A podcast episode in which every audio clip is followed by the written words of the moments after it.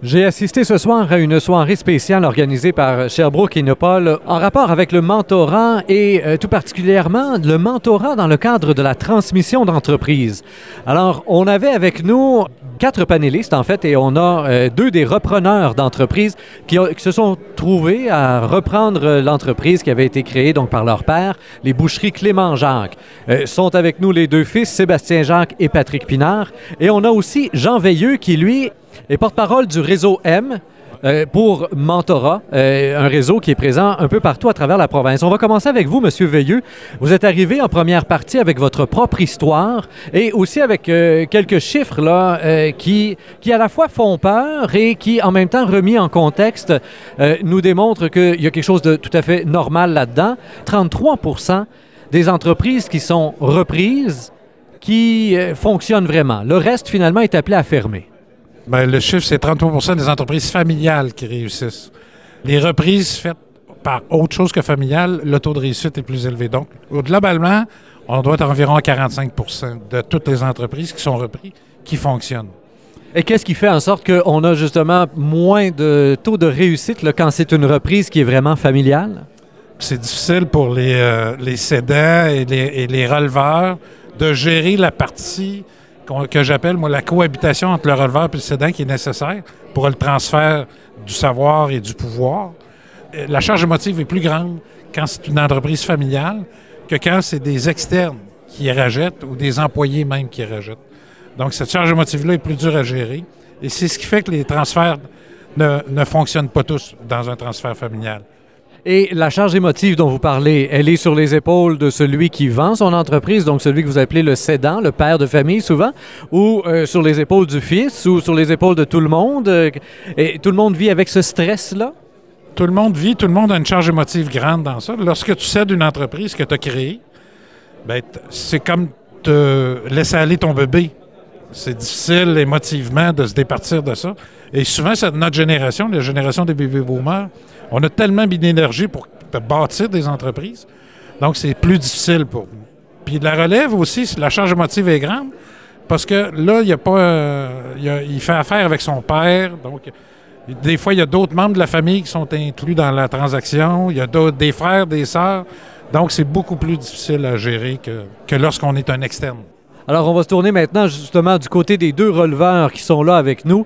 Les boucheries Clément Jacques sont bien connues ici à Sherbrooke. On avait une bâtisse dans l'Est, une bâtisse dans l'Ouest. Et au moment où vos pères, finalement, ont, ont fait euh, ce choix de vous céder l'entreprise, ils ont cru bon de reséparer l'Est et l'Ouest, de céder une bâtisse à chacun. Au final, je vais vous avouer qu'à la fin de la soirée, j'étais plus sûr si vous étiez encore une seule entreprise ou s'il y avait là euh, vraiment deux entités pas mal indépendantes parce que les deux modèles d'affaires sont comme assez différents l'un de l'autre.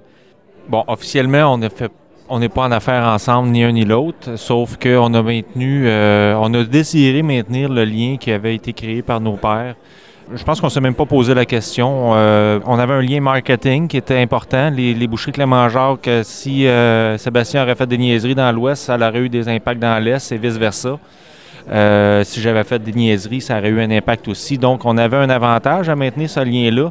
Puis je pense qu'on l'a tellement bien maintenu que la plupart des gens ne savent pas qu'on n'est euh, pas ensemble parce qu'on travaille de toute façon ensemble plusieurs fois par semaine. Moi et Sébastien, on se parle, euh, on fait beaucoup, beaucoup de, de mise en marché ensemble, de planification pour maintenir ce lien-là entre les entreprises qui est gagnant-gagnant. Donc, tout un travail dans lequel euh, il a fallu à la fois chacun de votre côté vous affirmer face à votre propre père et en, même temps vous affirmer l'un face à l'autre parce que euh, vous n'avez pas du tout le même style de gestion. Ça a été souligné à quelques reprises. Donc, euh, Patrick, workaholic, d'après ce qu'on a pu comprendre. Les 70 heures semaine comme ton père ne te font pas peur.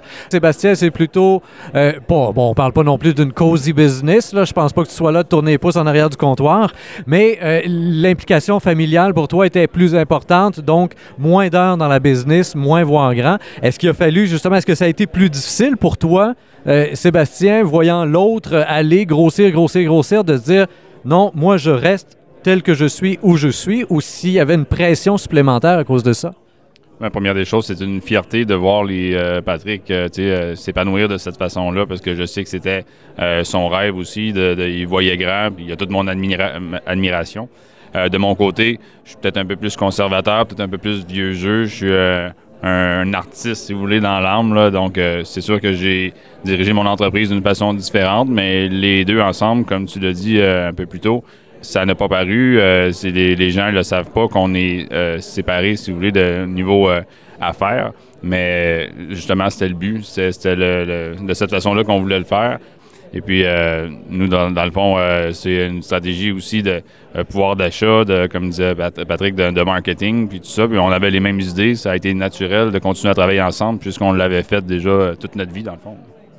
Il y a un aspect qui est ressorti beaucoup euh, tout au long de la soirée, le fait d'être accompagné, le fait d'être coaché. Et un aspect qui sort un peu moins, et vous avez insisté là-dessus, M. Veilleux, à quelques reprises, euh, le fait que le mentorat, c'est pas juste pour la personne qui reprend l'entreprise, c'est pas, pas seulement pour le nouvel entrepreneur, mais pour l'homme qui est sur le point de prendre sa retraite, il a besoin lui aussi d'être mentoré d'une façon particulière parce qu'il vit une transition qui est très importante, très délicate pour lui. Là. Ben, je pense même que le cédant a plus besoin d'un mentor souvent que la relève.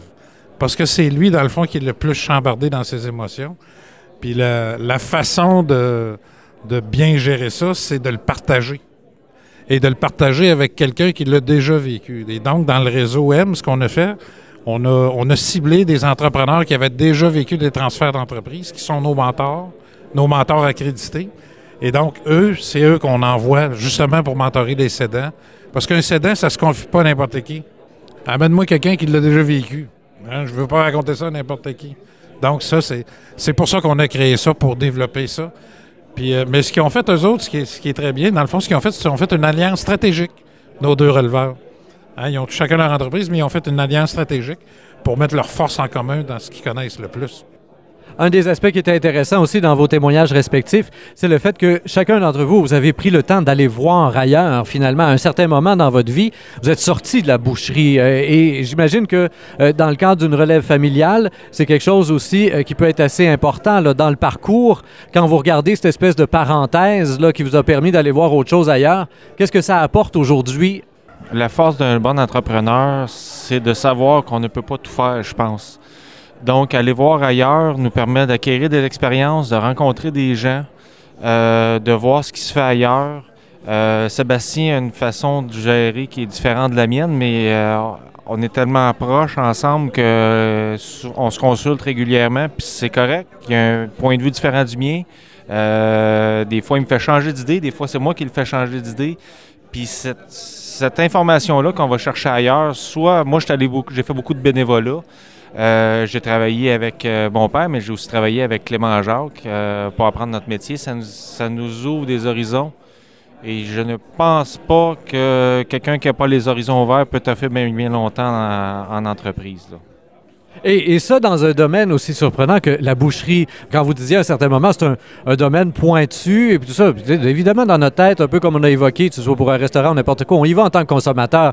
Fais-moi du ballonné, tranche-moi un steak, fais-moi un T-bone. Ça n'a pas l'air compliqué. Et à chaque fois que vous en avez parlé, en même temps, ce soir, tout à coup, il me semble que le monde de la boucherie et de la gérance de la boucherie apparaissait vraiment comme un monde très particulier. Euh, auquel il faut être initié d'une manière ou d'une autre pour pouvoir, après ça, bien prendre la relève de la chose. Et ça a pris l'accompagnement de vos pères pendant un bon quatre ou cinq ans pour pouvoir vraiment dire, là, je me sens prêt à prendre les rênes de l'entreprise. C'est sûr que les gens ont une vision du métier de boucher aussi qui est un peu à dénaturer du sens que couper de la viande, ça paraît simple, mais on agit avec un produit qui est périssable, euh, un inventaire qui est très difficile à contrôler, des prix qui fluctuent. Si vous pensez que l'essence euh, fluctue, euh, regardez un peu le prix de la viande, puis on, s'en reparlera. Là. Euh, donc, euh, c'est sûr que chaque, euh, chaque sphère de métier a ses complications. les boucheries, c'est pareil. C'est sûr que c'est un domaine où ce que nos pères ont travaillé 30 ans de temps, puis ils ont beaucoup d'expérience qui ne s'achètent pas. nous, on a été privilégiés, dans le fond, d'apprendre cette expérience-là directement des, de nos mentors, dans le fond, qui, qui, qui, nous ont donné cette, cette expérience-là au fil du temps dans notre apprentissage.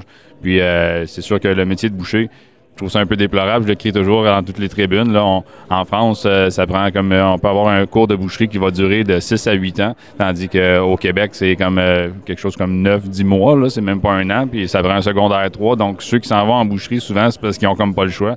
Donc, c'est sûr que ça donne un aspect aussi, une vision de la chose qui est un peu démoralisante pour nous, mais on sait bien se reprendre de notre côté. Vous avez pris vous-même la relève de l'entreprise familiale. Est-ce que secrètement, à quelque part, il y a une partie de vous qui souhaite déjà qu'un jour, un fils, une fille prenne votre propre relève? Moi, j'ai pas de garçon. Malheureusement, je pense que, sans, vouloir dire que c'est un cliché, le métier de la viande, euh, est très, très masculin. Euh, j'ai quatre filles.